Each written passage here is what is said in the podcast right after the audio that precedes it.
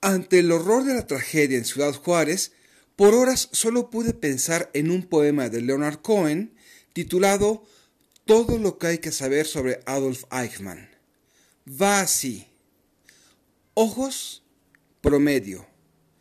Cabello, promedio. Peso, promedio.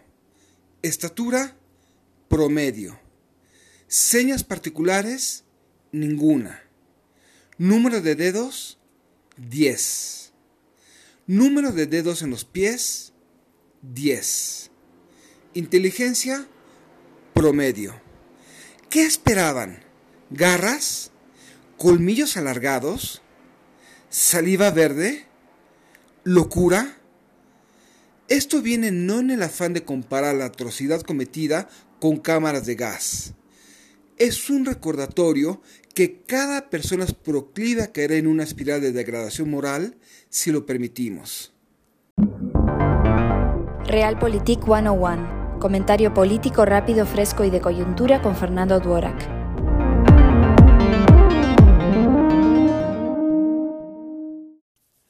En sus inicios, los discursos de odio no son ajenos a la cultura de una comunidad. Al contrario, reflejan la cultura y referencias comunes.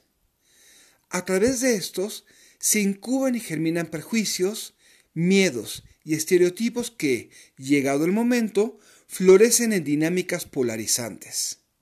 Por ejemplo, el pueblo alemán vivió una pendiente resbalosa que los llevó al nazismo. Eichmann era como cualquier otra persona a final de cuentas. Las reacciones ante el horror del lunes pasado en Ciudad Juárez, algunas de estas apenas menos atroces que lo vivido, no son ajenas a las dinámicas de división de los últimos años. ¿Acaso no hemos deshumanizado a quienes no comulgan con nosotros, haciendo creer que la corrupción es una enfermedad moral o dando a entender que una afiliación política es señal o no de inteligencia? En esa misma dinámica, la polarización y cosificación es generalizada.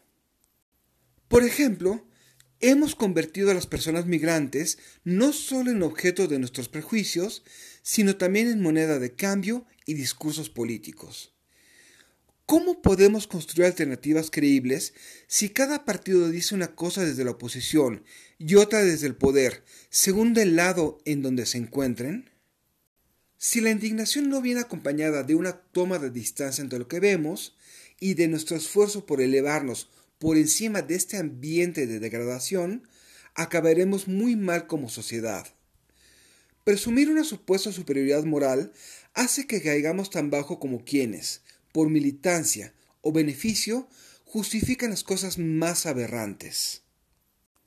La oposición vive colgada del presidente. La única esperanza de salir de esta situación vendrá de la forma que asumamos nuestra responsabilidad individual. Seguramente México eventualmente se recuperará.